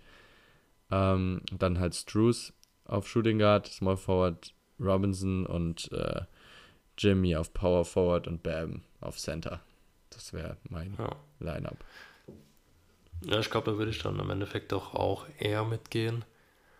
Ähm, weil Bam auf Power Forward hat, hat er ja, glaube ich, auch schon gespielt, hat sich nicht so bewiesen. Nee, ich weiß nicht, ob du nee. Deadman wirklich Ich glaube, das ist too much. kannst, beziehungsweise lange spielen kannst. Ja, ist too much. Ah, sie haben Vor ja auch noch, hat so einen Defensiv-Impact. sie haben ja auch noch ähm, Promising äh, Yurt 7, ne? Der war auch ziemlich stark letzte Saison, habe ich auch schon wieder Mhm. vergessen. Auch ein geiler Backup noch. Also auf, auf Center haben sie auf jeden Ja, Fall keine gerade so Probleme. Power Forward Center können sich die Saison, denke ich, noch am meisten bei ihnen verändern. ja, Also ich denke, da einfach dadurch, dass sie eben so viele kleine schon bewiesen, also kleine im Backcourt äh, Spieler haben, die sich bewiesen haben, wird es erstmal auf Richtung Small Ball gehen, weil man es auch irgendwo mit PJ Tucker gewohnt ist. Ich meine, das ist ja trotzdem Small Ball mit Bam als Center, PJ Tucker. Also das ist ja schon sehr klein. Ich denke, Ja. deswegen behalten sie das auch bei. Deswegen gehe ich da mit. Eben weil sie auch mit Struce, Caleb Martin, Oladipo, haben wir gerade ganz vergessen, ja, stimmt. Ähm, Oladipo, oh mein Gott. und Duncan Robinson quasi vier Shooting Guards haben, die alles starten können. Ja, Denke ich, rotieren sie halt eher so auf Point Guard, Shooting Guard, Small Forward stimmt. und lassen Butler wirklich auf Power Forward stehen und dann Bam Adebayo Center und dann hätten sie, wenn sie so spielen, wie du gerade gesagt hast, ja wirklich noch Hero, Victor Oladipo, Gabe Vincent, das du auch nicht vergessen, hat auch Minuten bekommen. Ja, ja. Struce, Martin, äh, Struce startet ja bei dir, also Martin auch noch von der Bank. Und dann Dwayne Dedman, also, und dann kann ja jemand kommen wie David Highsmith oder so. Ey, das ist, Also sehr, sehr das tief. ist richtig tief einfach. Crazy. Vor allem, ich kann mich auch noch dran erinnern, so, ich, äh, als ich die Heat geguckt habe, ähm, im Stadion, da war es auch so, ich habe so richtig gemerkt, da kannte ich Gabe Vincent noch gar nicht richtig. Da war ich so, hä, wer ist das Mhm. denn? Der sieht aus wie Iverson, wer ist das? ähm, und da habe ich auch so gemerkt, die Heat haben halt auch irgendwie so gefühlt mit jeder Unterbrechung einfach ein anderes Lineup auf dem Feld gehabt und es hat aber trotzdem funktioniert. Also die Heat können halt auch so geil immer rotieren. Ich glaube, das ist so mit in der NBA eigentlich das Team, das das am besten machen kann und gefühlt jeder kann jede Position auch irgendwie fast so ausfüllen so und du merkst es Ja. halt einfach nicht. So, also selbst wenn dann halt ein Jimmy B und ein Kyle Lowry unten sind, dann dann sind so viele Leute, dann kommt halt ein Oladipo dann auf einmal und macht dann da seine Punkte und also es ist einfach geil. Also ich, geiles Team und äh, ja, weiterhin mit einer der ja, der spannendsten, spannendsten Franchises auf jeden Fall für nächste Saison. Und weil du den Namen auch gerade eben gedroppt hast, den habe ich jetzt gar nicht erwähnt, will ihn aber auch nochmal aufgreifen. Äh, Yield 7, gerade dadurch, dass jetzt auch Dings weg ist, ähm, PJ Tucker und da so dieser Spot auf Center Power Forward frei wurde, kann ich mir vorstellen, dass er dieses Jahr für seine Verhältnisse schon viel mehr Minuten bekommt. Und vielleicht sollte man den noch mal im Auge behalten. Der könnte vielleicht echt für gerade für die Second Rotation ein Keypiece werden. Für Ja. die Heat. Also wenn der sich entwickelt, könnte das richtig gut werden, weil dann haben sie eben diesen sehr verlässlichen Ersatzcenter neben Dwayne Dedman. So, ich meine, der kommt ja auch in die Jahre. Von daher, Ja. also das könnte schon auf jeden Fall was ausmachen. ja. Hat auch schon fünf Also- Rebounds geaveraged letzte, letzte Saison ich glaube 5, 17 5, also. 5, irgendwie 5 Rebounds und 5 Punkte. Dwayne Ja. Dedman hat 6 Punkte, 6 Rebounds. Und J7 hat halt noch Potenzial nach oben. ja, Mehr als Dedman, würde ich jetzt einfach mal so ja in den Raum stellen. Natürlich. Ja. Also da kommt auch direkt schon wieder der nächste Promising Nachwuchs. ja, ich bin mal gespannt. Das wird wahrscheinlich der nächste Name bei den Heat, den man vorher nicht gehört hat. Und auf einmal legt er dir 12 Punkte auf und denkst dir so, Ja. "Huh, wer ist denn das? Ja, ist so. Na, ich bin auf jeden Fall gespannt. Also für mich die Heat wieder mal Top East Consideration. Also sie haben ja nichts verloren außer PJ Tucker und ich finde, sie sind trotzdem deep genug, gerade eben weil diese Spieler sich bei den Heats entwickeln, die wo bei anderen Teams eher untergehen würden. Ähm, spielen auf jeden Fall Top of the East mit. Wenn man sich die Picks anschaut, 23, 24 haben sie einen eigenen, 25 keinen, 26 einen eigenen. Also sie spielen oben mit, das ist auch der Plan. Und ähm, ja, haben da jetzt auch nicht mehr eine große Wahl. Also sie müssen mitspielen, sie müssen gewinnen, weil mit Future Picks und so ist nichts zu holen. Außer sie hauen halt komplett Rebuild rein und gehen auf die eigenen Picks, aber das sehe ich jetzt nicht als Option. Okay, ich habe gerade äh, dein komplettes Endplädoyer nicht gehört, weil irgendwie Unterbrechung war. Aber Okay. Ab wann hast du nichts mehr gehört? so ab, äh, ab wo, also im Prinzip ab, du hast jetzt gere- durchgeredet, ab da, wo du angefangen hast, so dein Fazit so ein bisschen zu geben. Okay, und du hast genau angefangen, als ich fertig war, also ist eigentlich egal. Ja, genau. Also eigentlich passt. Ich Ja. mache jetzt einfach so, ja, gehe ich voll mit oder so irgendwie. Ja, bin ich auf jeden Fall gespannt. Naja, machen wir weiter. naja, dann äh, kannst nee, also ich start seh- whenever you're ready. ich sehe auf jeden Fall die Heat auch im Osten wieder als absolute Mitfavoriten. Also da gehe ich voll mit dir mit, auch unter den Argumenten, die du da rausgehauen hast.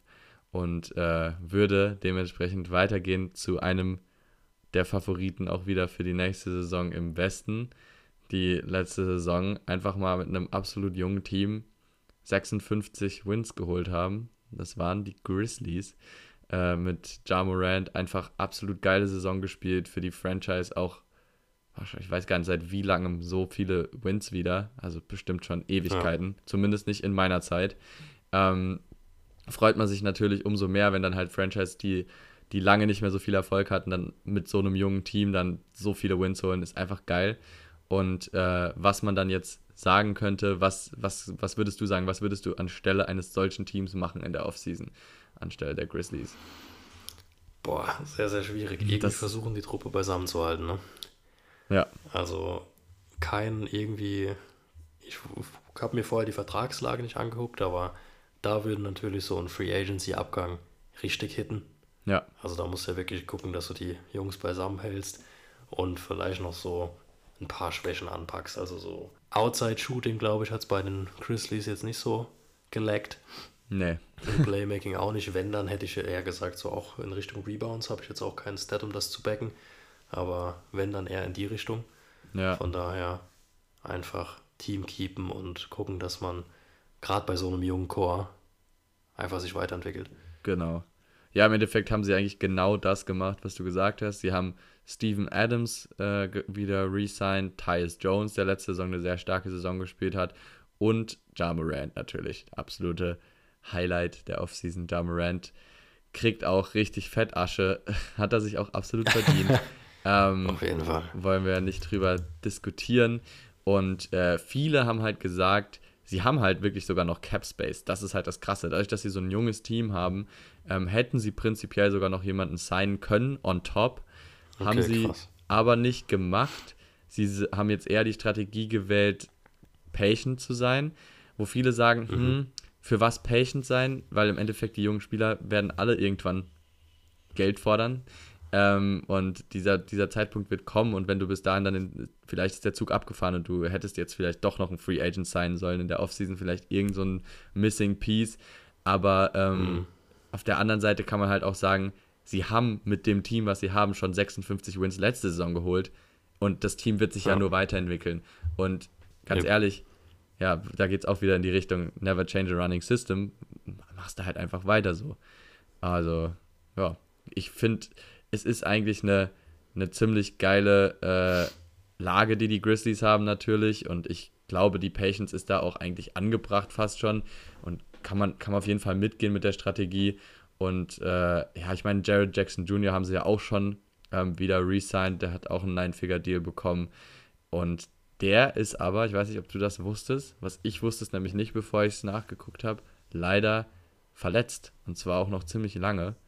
Der fällt nämlich noch vier bis sechs Monate aus. Heißt, er wird jetzt auch am Anfang Scheiße. erstmal keine große Rolle spielen. Ähm, was ich, ich hatte es wirklich nicht auf dem Schirm. Ich muss sagen, ich finde Jared Jackson, Jared Jackson Jr. sehr, sehr stark und fast sogar noch underrated. Äh, der kann ja auch, der bringt alles mit als moderner Power Forward. Geile Defense, absolut gutes Shooting, perfekt, irgendwie auch ein geiles Match zu Ja Morant und da ist schon schade, dass er am Anfang so lange ausfällt. Ähm, Hm. das haben sie aber im Umkehrschluss jetzt schon wieder irgendwie rausgeholt, dadurch, dass sie starke Rookies wieder gedraftet haben.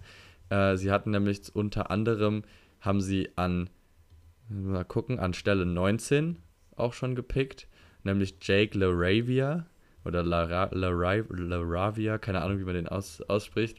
Ähm, Okay. hat fünf Saisons nämlich schon im College gespielt, hat dort jetzt in der letzten Saison es ins äh, All-Second-Team gepackt, hat 14,6 Punkte geaveraged, 6,6 Rebounds, 3,7 Assists. Das ist nicht schlecht. ähm, hat dabei 55,9% aus dem Feld und 38,4% von der Dreierlinie geshootet. Also, das klingt eigentlich schon mal sehr vielversprechend. Ähm, und sagen viele, ist so einer der, der underrated Talents in, in dieser Draft Class. Also, da haben die, die Grizzlies wahrscheinlich einen ziemlichen Stil gelandet. Und äh, damit noch wieder jemand, der, der in Zukunft sich vielleicht auch noch stark entwickeln kann.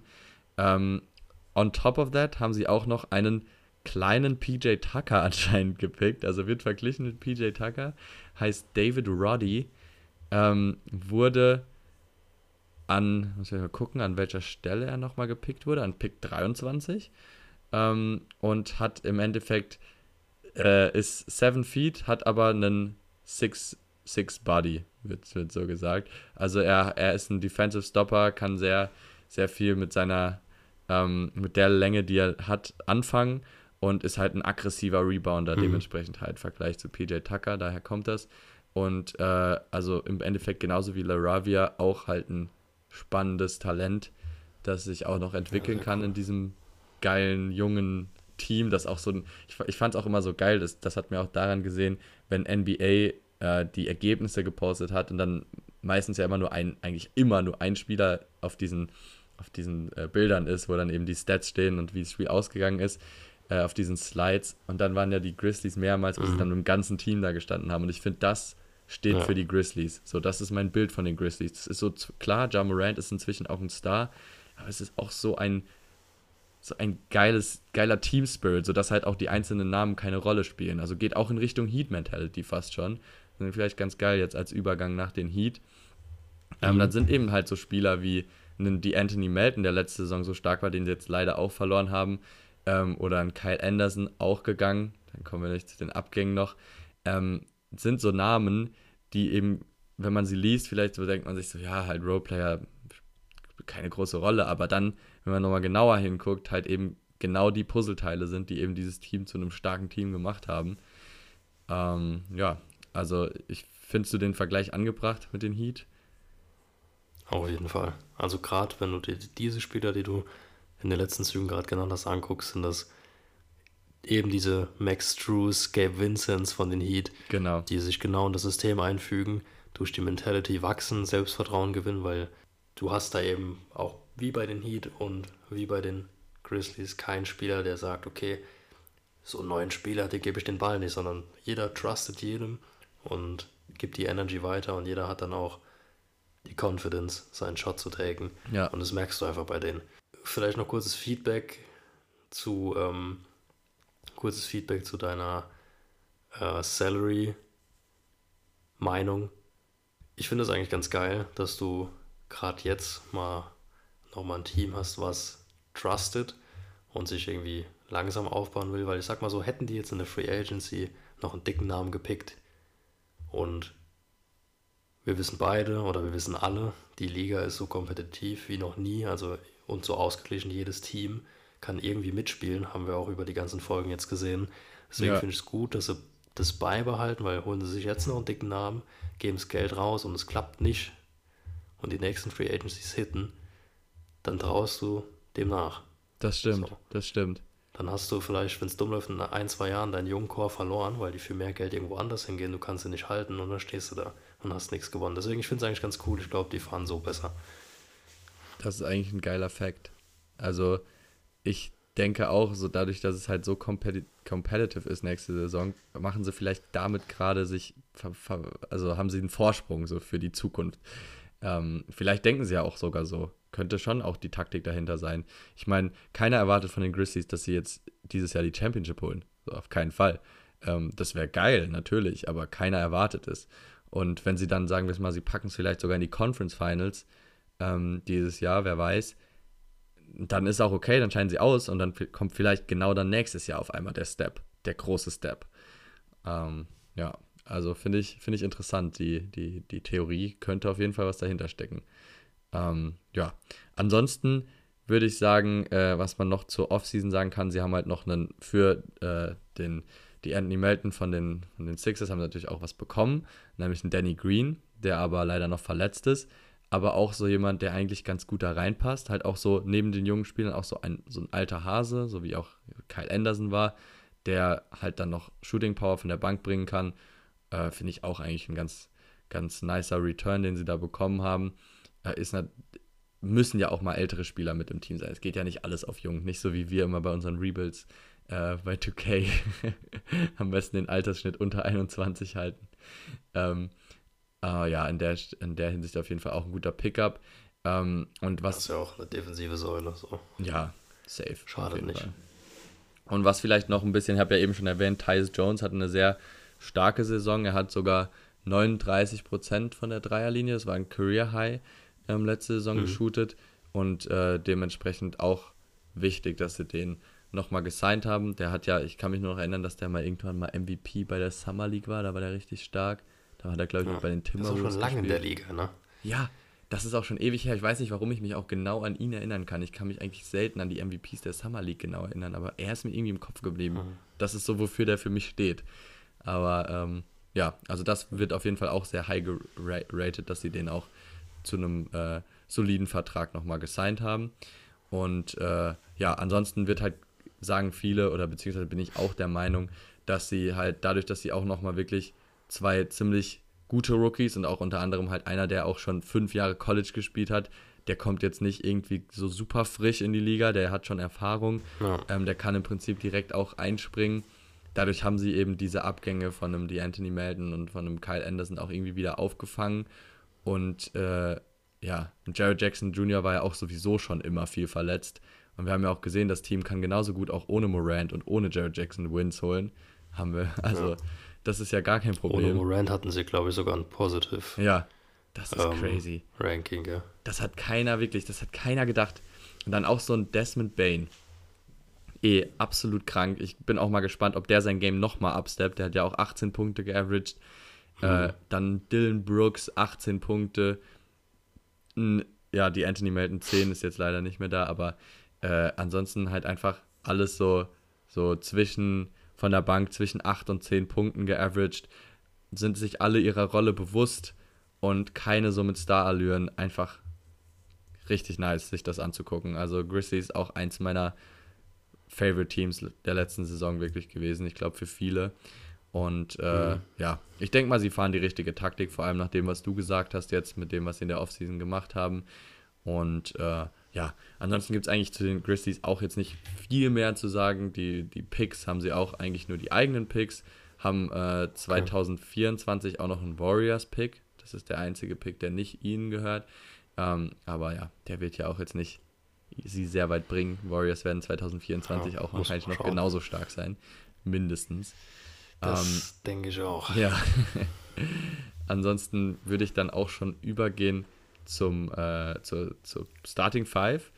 Ähm, Da kann man, glaube ich, auch nicht so viel falsch machen, wobei auch so eine Überraschung mit drin sein könnte. Ja, also auf, bis auf Power Forward ist eigentlich alles für mich ziemlich klar. Power Forward jetzt wegen Jared Jackson- Jr. natürlich eher so ein bisschen ein Fragezeichen, aber ich würde einfach mal durchgehen von oben nach unten. Point Guard Ja Morant, keine Frage. Shooting Guard Desmond Bain auch absolut safe. Dylan Brooks auf Small Forward. Center Steven Adams und dann auf Power Forward wäre ich jetzt auf jeden Fall mit Brandon Clark gegangen, so als erste Einschätzung. Allerdings hat jetzt in der Preseason ein Santi Aldama gestartet. Sagt er dir was? Der sagt mir nichts. Ist äh, ein spanischer Rookie aus der letzten Saison. Äh, also den haben sie letztes Jahr gedraftet und hat jetzt in der Preseason sehr, sehr stark gespielt und äh, auch gezeigt, dass er halt so ein, so ein klassischer Grizzlies-Spieler ist, der eben die Mentality mitbringt und äh, halt auch noch ziemlich jung. Und dementsprechend könnte es sein, dass sie ihn sogar starten und eben Brandon Clark dann eher mit der zweiten Rotation reinbringen. Ähm, bin ich mal gespannt, ob sie das auch durchziehen. Ich meine, es ist halt noch Preseason, ähm, aber das ist so Mhm. die, die einzige ja, wackelige Position in Anführungszeichen. Ähm, ansonsten hat sich ja am Kader jetzt auch wirklich nicht so viel verändert. Äh, dementsprechend gehe ich eigentlich davon aus, dass die Grizzlies nächstes Jahr wieder eins der Top-Teams im Westen sein werden, wenn sie wieder dieselbe Mentality ähm, bringen wie letzte Saison. Und sobald halt ein Jared Jackson dann auch wieder zurück ist, dann halt nur noch stärker. Ganz einfach. Ja, definitiv. Also gehe ich vielleicht sogar mit. Ich äh, schaue mir es auch gerade an. Also mit Steven Adams und Santi Aldama hättest du dann halt zwei 6-11s im Frontcourt und ähm, er mir auch relativ gut in der Defensive zu sein. Vielleicht gleichst du dann damals so ein bisschen den Lag aus dem halt sehr, sehr offensiv geprägten Frontcourt Ja. ein bisschen aus. Kann ich mir schon vorstellen und nimmst halt Größe mit. Ich, das ist halt schon. Allein Größe in der Defense zu haben, ist halt geil. Und Ja. wenn dann da so einen jungen, jungen Europäer stehen hast, da bin ich mir sicher, ohne zu gucken, dass der auch shooten kann. Ähm, von daher, why not? Aber ich würde wahrscheinlich doch eher mit Brandon Clark gehen, einfach so, weil Ja, wäre ich jetzt auch, worked. Wäre ich jetzt auch äh, auf Anhieb auch erstmal mit ihm gegangen. Ähm, aber mal sehen. Und auch nicht zu vergessen, merkt ihr auf jeden Fall oder merkt euch den Namen des Rookies. Also dieser LaRavia oder David Roddy, also die beiden, Jake LaRavia und äh, Roddy. Bin mal gespannt, Mhm. weil bei den Grizzlies wissen wir, kann es auch genauso wie bei den Heat sehr schnell gehen, dass solche Spieler dann auf einmal dann doch auch in die Rotation reinkommen und dann auf einmal ein Name werden. Also ich meine, ich muss ehrlich sagen, Desmond Bain war mir zum Beispiel vorletzter Saison kein Begriff. Er war mir Ja. literally kein Begriff und jetzt ist er einfach, jetzt ist er sowas von natürlich verankert. Also es ist halt, das ist halt krass, wie schnell das gehen kann. So, deswegen, ich bin echt, ich bin sehr, sehr froh, dass wir dieses Jahr auch so gezielt auf einzelne Spieler gucken und auch wirklich auch wissen, wen haben die ganzen Teams alle gedraftet, egal auch wenn es hinten, auch wenn es der 30. Pick ist, äh, wenn man dann was dazu liest, ich bin einfach mal gespannt, ob dann halt auch so Namen uns dann auch schon was sagen werden. Das wird auf jeden Fall sehr, sehr spannend, glaube ich. Ähm, Ja, da bin ich auch gespannt drauf. Ja. Also gerade so Namen wurde dir, das weiß ich jetzt schon, weil Anfang letzte Saison oder halt auch während der Saison kam so oft vor, dass wir uns Fotos geschickt haben von NBA TV, wo wir dachten, oh, wie kann der Topscorer sein? Ich kenne den gar nicht. ja. Und das wird uns, glaube ich, dieses Jahr nicht mehr passieren. Hey, ich glaube auch nicht. Dann sind wir die, die Gurus, wir wissen es dann alles schon. Und dann können wir auf unsere Podcasts verweisen. Dann wird erstmal Screen Record in die Story gepackt. So, ey, wir haben es euch schon Ja. gesagt. Told you so. Ich sehe es schon kommen. Naja, also sagen, das ist eigentlich alles zu den Grizzlies. Ähm, machen wir weiter mit dem letzten Team dieser Episode. Yes, mit den Phoenix Suns. Ähm, was soll ich zu den Suns sagen? Also, kranke letzte Saison. Vielleicht fangen wir einfach mit dem Season Recap an. Ähm, bestes Team der Liga, bester Rekord und auch not even closed, also waren sogar 8 Games ahead of Memphis. Man dachte so zwischenzeitlich in der Saison, dass die Tiefe der Suns nicht gematcht werden kann. Zumal dann auch Mikael Bridges nochmal so, ein, so eine Schippe draufgelegt hat. Und eben dieses Chris Paul, Devin Booker, Mikael Bridges, DeAndre Ayton war so ein Wow. Wer soll das schlagen? Also wenn die alle ihr Ege machen, zumal Chris Paul, Devin Booker, beide 17 Spiele äh, nicht verletzt, aber ausgefallen während der Saison und Chris Paul wirklich während der Saison krank gespielt. Also man dachte wirklich, okay, jetzt will er den Titel, jetzt macht das und irgendwie dachte ich auch, okay, jetzt kriegt das hin. Ich war auch so, während der Saison dachte ich mir so, okay, random, ich bin jetzt irgendwie für die Suns, weil ich will, dass Chris Paul einen Titel gewinnt. Ich weiß auch nicht, woher das kommt, so in ein, zwei Jahren, dass ich so ein Chris Paul Favor auf einmal hatte. Aber auch nach den Leistungen, dass das so gut geklappt hat, dachte ich mir so, okay, jetzt muss es einfach sein. Jetzt will ich auch irgendwie, dass Chris Paul einen Titel will, äh, kriegt. Das dachte ich ja, also ich glaube, wir hatten beide auch drüber gesprochen. Auch schon gegen die Bucks war das so ein Ding, dass Ja. man logischerweise irgendwie für Janis war, aber man hätte es auch Chris Paul gegönnt. So. Ja, absolut. Vor allem, weil er halt, ich, ich finde, er wurde mir halt nur noch sympathischer. Ich meine, er hat ja vorher bei den Clippers gespielt und da einfach auch so ein Team um sich herum gehabt, ein namhaftes Team und irgendwie die Clippers waren mir noch nie so wirklich sympathisch. Aber dass er dann halt zum Beispiel zu den OKC geht und jeder ihn so ein bisschen abschreibt und denkt, boah, warum sein denn die OKC so einen alten Sack, so was soll das in so einem jungen Team, das passt doch gar nicht. Bringt die einfach zweimal hintereinander in die Playoffs mit Schröder zusammen, natürlich auch noch geiler.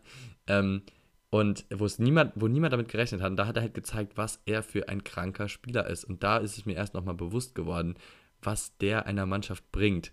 Und äh, da auch Shoutout an äh, Kobe Björn, denn ich habe die, die, dem letzten noch die Top 10 äh, Players von, von Max und von äh, Kobe Björn gehört und er hatte auch CP3 in seinen, seine Top 10 und hat das da auch so Wow. begründet, so nach dem Motto, er hat halt so einen kranken Impact auf ein Team, dass man ihn da unbedingt nennen muss, weil er halt einfach jedes Team besser macht und das hat er halt bei den Suns genauso bewiesen. So, die Suns hatten ja auch vorher auf dem Papier schon ein gutes Team. Man hat sich schon gefragt, wann kommt endlich wann ist Devin Booker gut genug, wann ist die Andrew Ayton reif genug, um das so ein Winning-Team aus den Suns zu machen.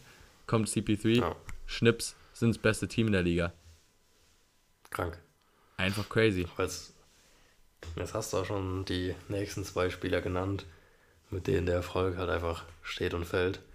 Devin Booker und ähm, DeAndre Ayton. Äh, Komme ich auch gleich in der Offseason Weekend noch gerade zu DeAndre Ayton und ob die Teamchemie da noch so passt, ist man sich nicht ganz so einig. Ich mache gerade noch mit der Saison äh, fertig. Ähm, kurz noch zum Team, ja mit Monte Williams auch irgendwie den geilsten, so, so mit einem sympathischsten Coach der Liga. Also herzensguter Mensch, also dem gucke ich auch immer gerne an der Sideline zu. Ja. Ähm, haben es logischerweise dann auch easy in die Playoffs geschafft, sind wir ja schon durch. Hatten dann sich schon mit den Pelicans komischerweise schwer getan. Also es haben ja 4-2, ich glaube in Six Games haben sie dann gewonnen, ja. ähm, weil eben die Pelicans auch schon stark waren, vor allem Brandon Ingram. Und da dachte man dann so, oh je, oh je, wird das dieses Jahr wirklich nochmal so ein Finals-Run von den Suns, können sie sich beweisen. Und ja, wir wissen alle, was danach passiert ist. Wir haben es ja gerade bei den Mavs schon angesprochen. Ähm, so dieses Luka Doncic, Devin Booker Battle, der Trash Talk. Und das, äh, ja, ich will fast nicht legendäre Game 7 sagen, weil es halt so ein krasser Blowout war, weil es auch gar nicht spannend war. Aber die Mavs haben jetzt stellenweise, ich glaube, mit 42 geführt oder sogar höher. Was war da denn los? Also, Luka Doncic wurde in einem Game 7 früh ausgewechselt, weil du ihn nicht mehr gebraucht hast. Die haben ja wirklich das gesamte vierte Viertel einfach nur noch mit der zweiten Garde gespielt. Also, das ist, was da los war. Und das ist auch so dieses Ding, was bei Chris Paul halt so mitschwingt, diese Game 7 Fluch, dass er eben, wenn's, when it matters the most, bringt er eben diese Leistung nicht. Und wenn dann Devin Booker und die Andre Ayton dahinter sind, die dann auch noch choken, ist es halt schwierig. Also der Einzige, der okay war in dem Spiel, war ja wirklich Mikael Bridges. Alle anderen, ciao. Ja, aber auf jeden Fall auch so eine historische, so ein historisches Game 7. Also ich glaube, ich habe auch mal ein Set gesehen, dass noch nie ein Star-Trio so schlecht war. Sie haben ja wirklich im ersten Viertel oder ich glaube sogar die erst, in der ersten Hälfte haben Booker, Chris Paul und die Andre Ayton zusammen irgendwie drei Korbwürfe gemacht oder drei Punkte. Irgendwie so war die Stat ganz crazy. Also so einen Totalausfall gab es auf jeden Fall in so einem wichtigen Spiel noch nie. Vor allem in der eigenen Hütte. Also Ja. Stell dir vor, du zahlst, stell dir vor, du ziehst, du zahlst so viel Geld für dein Ticket als, als Suns-Fan. Alter, das ist ja wirklich Horrorvorstellung. Ich würde ich würd ja weinen. Also wirklich. Ich würde weinen, wenn das meinem Team passieren würde. Ich würde nicht wissen, was ich mit mir anfangen soll. Also gerade so, ich will gar nicht wissen, wie viel so ein Game 7 Semifinals Courtside-Ticket kostet. Also bist du ja bei 10k locker. Ja. Ach du Scheiße, und dann kriegst du da so die Schmier gemacht, das ist ja unfassbar. Also das will, das will ich mir gar nicht vorstellen, das muss so wehtun. Aber gut, ich meine, die Leute, die Ja. da vorne sitzen, die jucken die 10.000 jetzt auch nicht.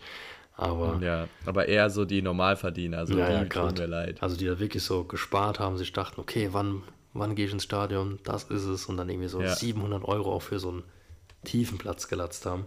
Das ist dann schon heftig, wenn du so aus der Halle gefegt wirst. Ja, äh, das zur Saison. Da sind wir jetzt ziemlich dran hängen geblieben. ähm, ja, was willst du machen? Also du hast als Phoenix Suns Team ein geniales Roster immer noch, versuchst es natürlich zu halten. Ähm, dementsprechend gab es die Booker Extension, vier Jahre, 224,2 Millionen. No-Brainer musst du machen.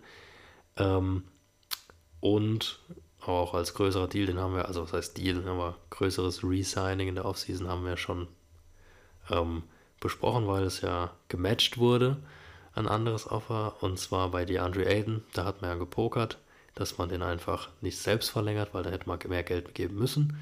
Und man wartet auf ein Angebot und matcht dieses eben und ja, zeigt erneut low-key Ayton nicht so den Respekt, aber macht halt Ja. einfach wirtschaftlich für sich das Sinnvollste. Ist halt die Frage, ob das jetzt auch sich wirklich lohnt, weil die Andre Ayton war vorher schon unhappy, ist es jetzt noch mehr.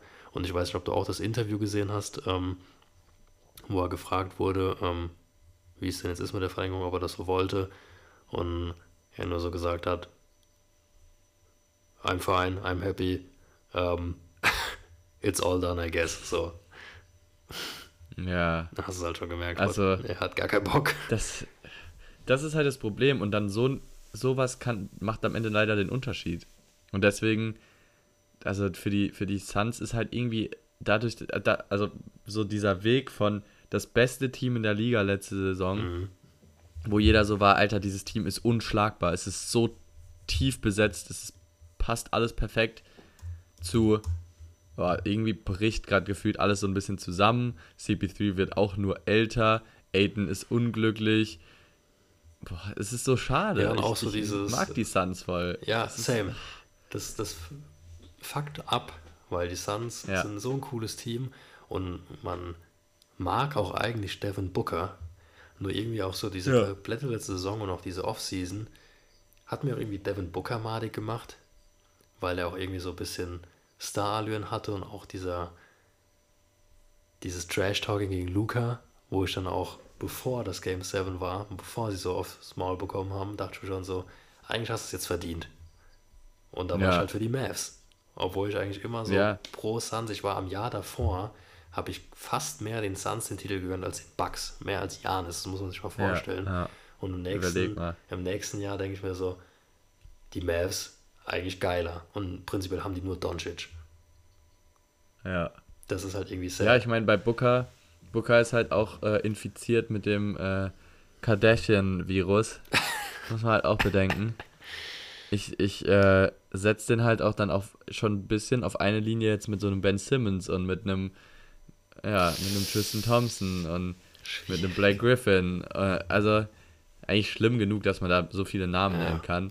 äh, aber wenn man ihn sich halt dann auch so anguckt und sein Instagram, ist es halt so ein bisschen so ein Poser geworden.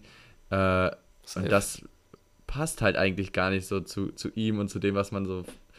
Ja, ist schade. Ich, ich, es war auch einer meiner, meiner Lieblingsspieler über eine Zeit, aber jetzt auch wird, wird er mir leider auch immer unsympathischer. Das ist halt irgendwie sad. Zumal, Ja. ja, keine Ahnung, er war halt einfach so. Sowas er kam halt auch in die Liga, halt als wir halt so reingestartet haben und deswegen war man so true. verbunden mit dem Boy. Und jetzt mal so vom Persönlichen abgesehen, auch sportlich hat man so langsam das Ding. Also irgendwie hat er, als die Suns Trash waren, die Suns getragen, zumindest scheinbar. Vielleicht wohl doch eher seine individuellen Stats und seinen individuellen Wert. Und jetzt, wo es so drauf ankommt, merkt man so, so wirklich übernehmen kann er ja nicht. Weil Ne. gefühlt wurde auch immer der Loss von den Suns und so das Versagen der Suns wurde mehr mit Chris Paul in Verbindung gebracht und seinem Choken in Game 7 und den Playoffs als mit Devin Booker, wo ich mir so denke, Devin Booker ist doch der Star dieses Teams und klar wurde er auch hart getrashed dafür, auch genau für diesen Grund, dass er nicht übernehmen konnte.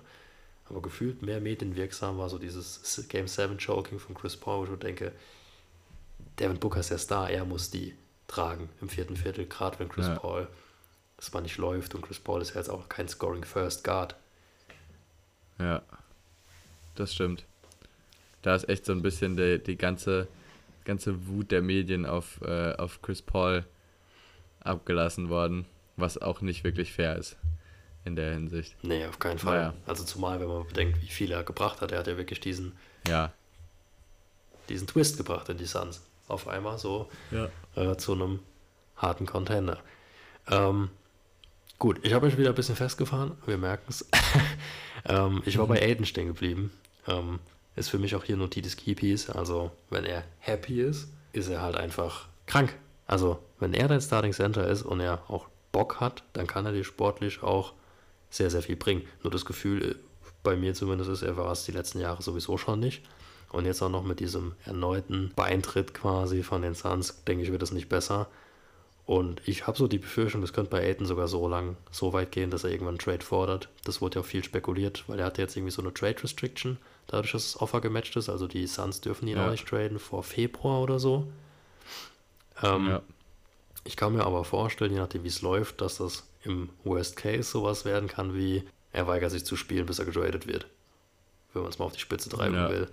Also das wäre natürlich Worst Case für die Suns, weil dann hat man jetzt zwar ein bisschen Geld gespart, aber sowas mindert natürlich auch extrem den Wert, weil dann auch die anderen Teams wissen, okay, der will weg, ich muss den quasi nichts bieten, weil die werden alles nehmen. Er spielt ja nicht. Also wenn das passiert, was ich irgendwie ein bisschen befürchte, dann RIP.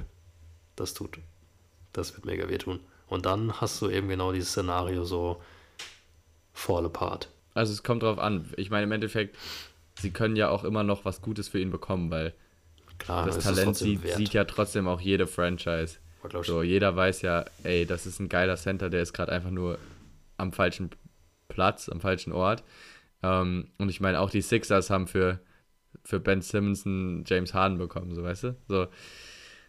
Könnte, es könnte auch noch vielleicht sogar was Gutes sein. So, ich meine, im Endeffekt, wenn jetzt die Suns dieses Jahr wieder nicht es packen, dann mu- muss man halt auch mal überlegen, so, hm, was können wir ändern? Weil kannst nicht weiterhin dann die ganze Zeit mit, mit demselben Mittel es versuchen. Vielleicht muss dann ja auch eine Änderung her. Also mal schauen.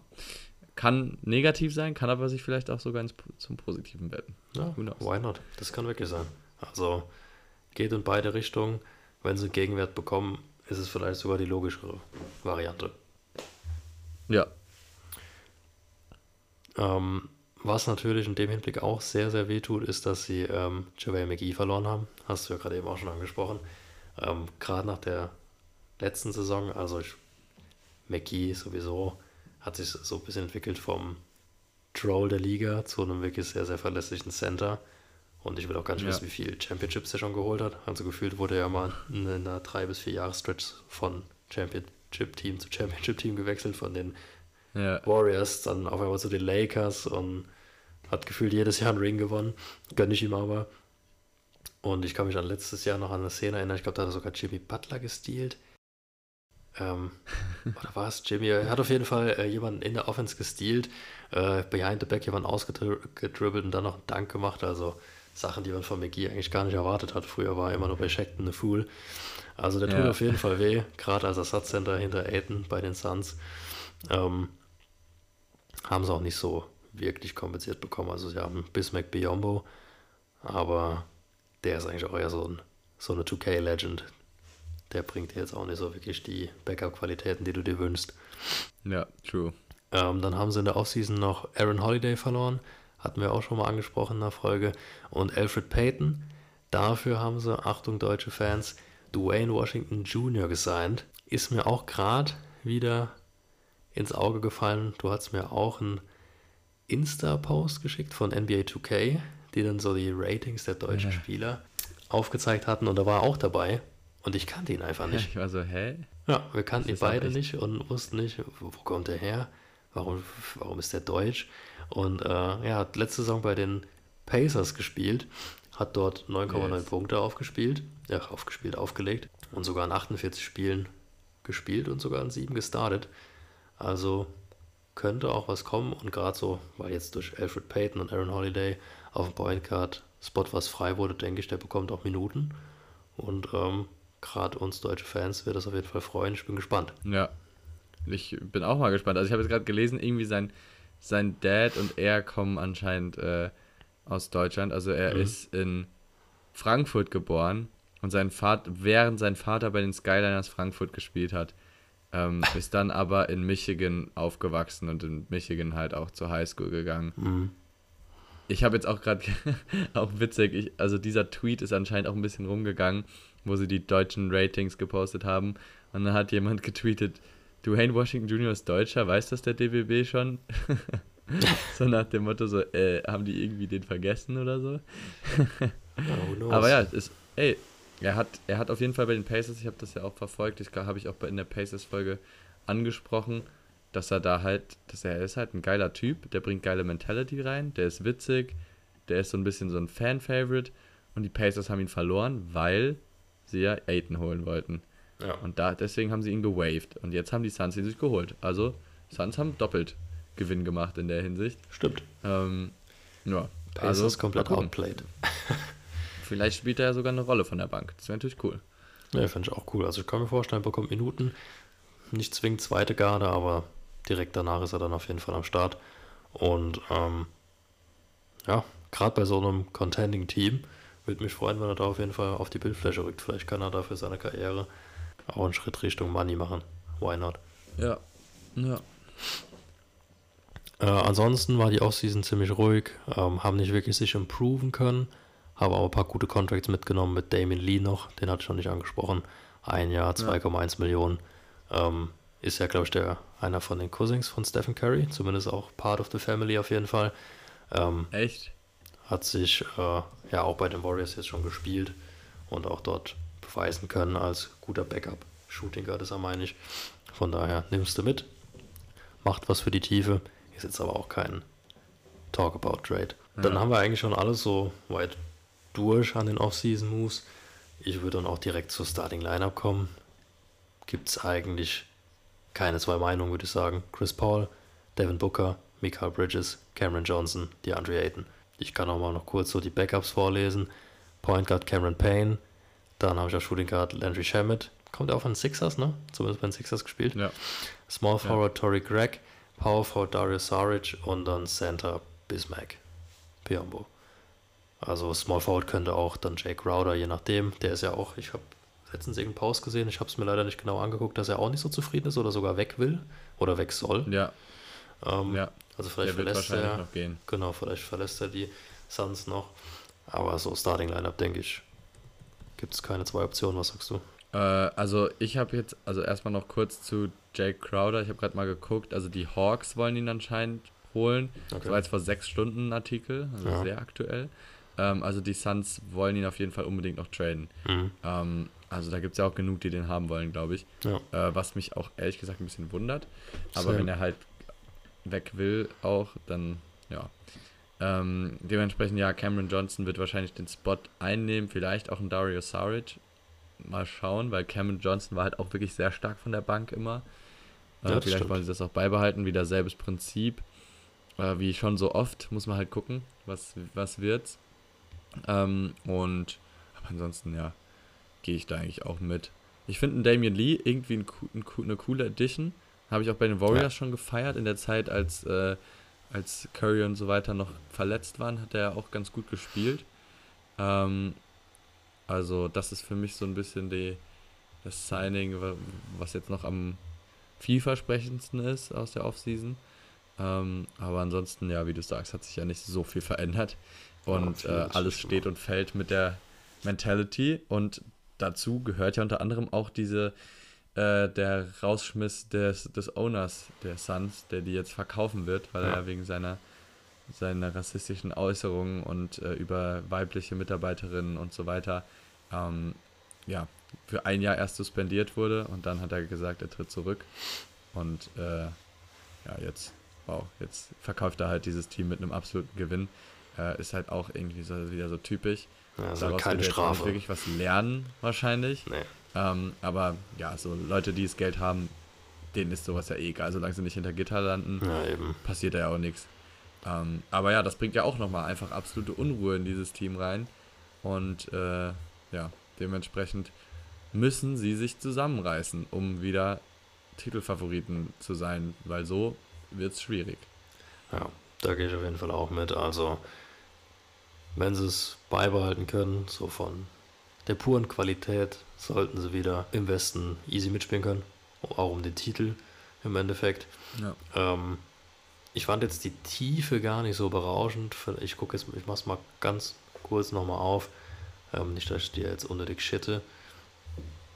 Aber ähm, auf the bench kämen sie dann mit Campaign, Shemet, was ich gerade eben noch vergessen habe, äh, Josh Okoji haben sie auch noch gesigned. Ein Jahr, 1,9 Millionen. Äh, kam ja von den Timberwolves. Eigentlich auch noch ein geiler Backup. Ähm, Tory Craig, Darius Saric, Biombo ist jetzt nicht so die geilste zweite Garde, wenn ich ehrlich bin. Aber auch immer noch Ja, haben wir Besseres Die, gesehen. ja, da haben wir safe Haben wir Besseres Besseres gesehen, gesehen. auch heute in der Folge. Ähm, Ja. Zumindest vielleicht dann nicht alle fünf besser, aber zumindest so ein bis zwei Standouts. Das hier ist halt so average. Das hier ist so ein besseres Spurs-Team. Ja. Deswegen, also klar, Ah, es, ist auch die zweite, es ist auch nur die zweite Garde und es ist immer noch ein besseres Spurs-Team, aber es ist jetzt nicht so, wo ich mir wirklich vorstellen kann, okay, die tragen die jetzt in der, äh, als Auswechselbank. Also ich kann mir auch nicht vorstellen, dass die so komplett spielt. Also ein Starter ist, denke ich, immer dabei. Und wenn es nur ein Bridges ist, Ja. safe. Ja, also ich bin, wird, wird auf jeden Fall eine sehr äh, zielführende, eine sehr wegweisende Saison für die, für die Suns, das kann man so Definitiv. sagen. Ich glaube, danach wird sich einiges verändern, je nachdem, wie sie läuft. Ja, das glaube ich auch. Also, um, nur um das noch zu vervollständigen, sie haben auch jedes Jahr ihren eigenen Pick. Ist ja jetzt irgendwie so der Tenor der Folge. Also entscheidet sich da wirklich jetzt so. Klappt das mit dem Team, was wir haben? Müssen wir einen Umbruch starten? Ich bin gespannt. Aber so an sich auf jeden Fall können sie mitspielen. Klar, Talent ist da. Ja, das auf jeden Fall. Aber ja, dann würde ich sagen, schließen wir die vorletzte Episode unserer Season Preview Yes. mal ab. Ähm, es gibt dann noch eine letzte Folge, in der haben wir uns ja letzte Episode schon drüber unterhalten, in der wir dann wirklich nur auf die Warriors und die Celtics nochmal eingehen, auf das Finals-Duell. Genau. Und äh, damit ist dann erstmal die Preview abgeschlossen. Nichtsdestotrotz machen wir auch noch unsere, erstens mal natürlich unsere komplette Abschlussepisode, in der wir eben einmal unsere kompletten Rankings eben vorstellen, ohne natürlich vorher darüber zu reden untereinander. Das wird bestimmt auch sehr spannend. Und eben noch unsere Top 10 Players wollen wir auch noch hinzufügen. Ja. Also es kommen jetzt, kommt die Primetime, jetzt kommen die heißen Folgen. Ich bin, ich habe richtig Bock und Sehr. äh, ich hoffe ihr auch. Und äh, dann würde ich sagen, bis zum nächsten Mal und bis zur Finals-Episode. Yes. See ya.